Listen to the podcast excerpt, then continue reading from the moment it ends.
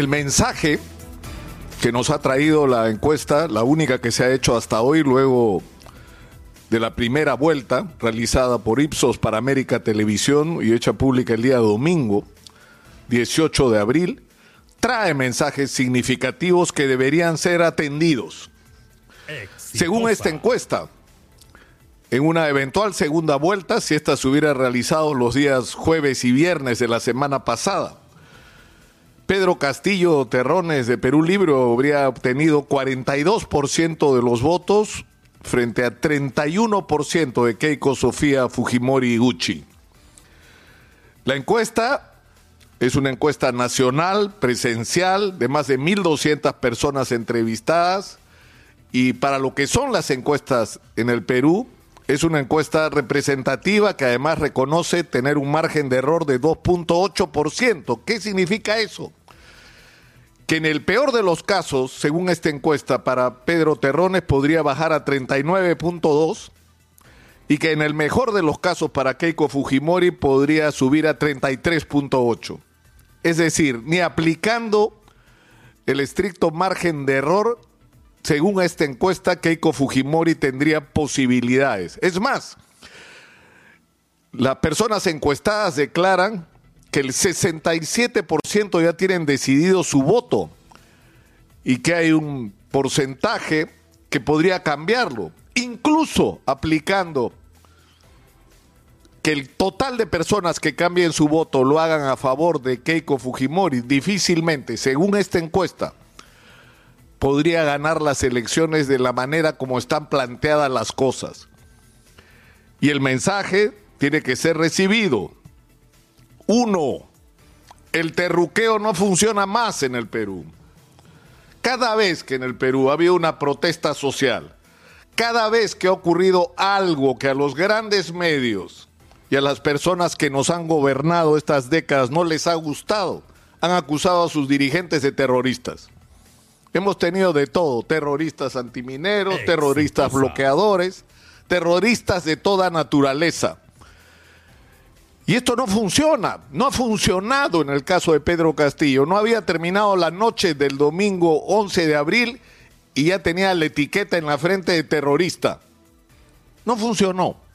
La gente no se la creyó por una razón simple. Pedro Castillo no es ni ha sido nunca en su vida terrorista. Y el acusado falsamente de terrorista termina convirtiéndose a los ojos del electorado en una víctima y eso es exactamente lo que ha pasado. En segundo lugar, el mensaje de que el país necesita cambios, que es algo de lo que hemos hablado insistente y persistentemente acá en Exitosa, no estos meses de campaña, no cuando empezó la pandemia que puso en evidencia lo mal que estaban las cosas en el Perú, hace años que en Exitosa hemos venido diciendo que el Perú necesita cambios, que la discusión tiene que ser no que hay que hacer cambios, sino de qué tamaño son los cambios. Y no han querido escuchar. Y lo que ha ocurrido ahora en esta elección es que ese, esa necesidad desesperada de cambios, de gente que ya no soporta vivir como ha estado viviendo todos estos años, tiene su expresión electoral. Y el problema es que el mensaje para defender el mismo sistema, digamos, lo, mismo que se creó el año 93 con la constitución fujimorista, o sea, las diferentes versiones de defensa de ese proyecto, mal que bien proponían cambios. Hernando de Soto, Rafael López Aliaga, incluso con su radicalismo de ultraderecha, proponía cambios. Pero Keiko Fujimori es como el regreso a los orígenes y un mensaje que la gente interpreta como que esto va a seguir igual. Y eso también tiene que ser un mensaje que debe ser recibido. En tercer lugar, es muy importante entender que el mensaje del miedo tampoco funciona. Decirle a la gente, te van a quitar lo que tienen para dársela a los pobres cuando la mayoría de peruanos son pobres, ¿por quién creen que van a votar los pobres si ese es el mensaje? Se están equivocando. Cuando se presenta una discusión como la que está planteada en relación a las invasiones y el señor Pedro Castillo sale, no es posible que gente viva, la gente rica vive como vive, en casas de lujo, mientras hay gente que simplemente araña los cerros, y se interpreta ese mensaje como que lo que quiere es quitarle a los, a los ricos. O sea, ¿por qué no se les ocurre pensar que hay demasiada gente en el Perú que vive mal y que está esperando una respuesta? El mensaje que tienen que dar no es a los que tienen, creándoles el miedo de que van a perder lo que han adquirido, la mayoría de ellos con su trabajo legítimo, porque también hay de los otros, los que no merecerían tener lo que tienen porque nos lo robaron a todos los peruanos, sino pensar en la inmensa mayoría de peruanos que no hay derecho que siga viviendo en esas condiciones. No hay un mensaje para esa gente. Y por último, y esto también hay que decirlo, hay sumas que restan. El señor Mario Vargas Llosa nos dijo que había que votar por Alejandro Toledo, que era un ladrón y era un borracho, ¿ah? porque lo de borracho que se negaba a reconocer a su hijo y que andaba recolectando dinero en Miami, eso sí lo sabía don Mario Vargas Llosa. Que era un ladrón no tenía cómo saberlo, pero que era una persona moralmente no calificada para gobernar el Perú lo tenía que saber, si es que estaba cerca de él. Cualquiera que estuviera cerca de Alejandro Toledo tenía que saberlo. En segundo lugar nos dijo que para que no salga Keiko Fujimori tenía que ser presidente Ollantumala y luego Pedro Pablo Kuczynski. Y ya sabemos en qué terminaron. Uno en prisión domiciliaria pidiendo permiso para ir a vacunarse y el otro esperando, gracias al favor del Tribunal Constitucional que él ayudó a nombrar, esperando en libertad una sentencia que podría llevarlo 20 años a la cárcel por corrupción. Y esta misma persona que dijo durante años que Keiko Fujimori era lo peor que podía pasar al Perú, lo peor, porque era el símbolo de una dictadura, era el símbolo del abuso, era el símbolo de la corrupción, el símbolo de, los de la violación a los derechos humanos. Ahora hay que votar por ella. Y lo mismo dice el señor Pedro Cateriano. A mí me trató de meter presa, es una corrupta, es una delincuente, pero hay que votar por ella no le hace bien. Hay suma que resta. ¿Me pueden explicar en qué ayuda a la señora Keiko Fujimori ese tipo de mensaje? Mejor hubieran hecho eh, no decir nada, decir que hablen Hernando de Soto, que hable Rafael López Aliaga.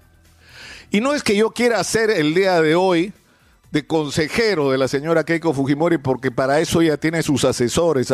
lo que, a lo que quiero ir es que lo que el Perú necesita es una discusión sobre qué nos hacemos con nuestra república pobre que va a cumplir 200 años y que en realidad recién tenemos que fundar. Esa es la discusión. ¿Cómo vamos a hacer para explotar de manera adecuada nuestros recursos y para que los dineros que nos entren de la explotación de esos recursos sirvan para el beneficio de todos? Y eso significa no solamente la posibilidad o no de cambiar las reglas de juego en relación a cómo hemos estado haciendo esta explotación de recursos. Implica discutir cómo vamos a hacer para ampliar la explotación de estos recursos, cómo vamos a tratar a los inversionistas, cómo vamos a hacer para que el dinero que ingrese sea administrado con eficiencia y sin corrupción para que la gente realmente se beneficie con educación, salud, vivienda, agua potable, infraestructura acceso a seguridad, a una vida digna, que sus hijos tengan futuro. Esa es la discusión que tenemos que llevar adelante los peruanos. ¿Cuál es el mejor camino para eso? Tenemos que centrar la discusión en las propuestas, en las alternativas. Y obviamente no estamos puestos en la condición que muchos imaginaron. Pero esto es el resultado de no haber querido ver lo que estaba ocurriendo en el Perú y no haber tenido la capacidad de actuar en consecuencia con los cambios que el Perú requería. Estamos puestos donde estamos por responsabilidad de quienes hoy se quejan de la situación que estamos enfrentando. Hagámoslo con respeto y con responsabilidad. Hagámoslo con respeto y responsabilidad. Tiene que haber el compromiso de que gane quien gane estas elecciones. Los peruanos vamos a estar alertas de que se van a respetar los derechos de los demás, que se van a respetar los derechos de las minorías, que el Perú seguirá siendo una democracia. Y hay quienes de los dos lados temen que esto no sea así y que unos la victoria de uno signifique no la derrota, sino el aplastamiento y la desaparición de los otros. Tenemos un Congreso fraccionado, la situación va a ser muy compleja y vamos a tener que encontrar la manera, finalmente, de encontrar lo que tenemos en común, porque algo debemos tener en común los peruanos, porque si no, no tenemos ninguna posibilidad de salir adelante.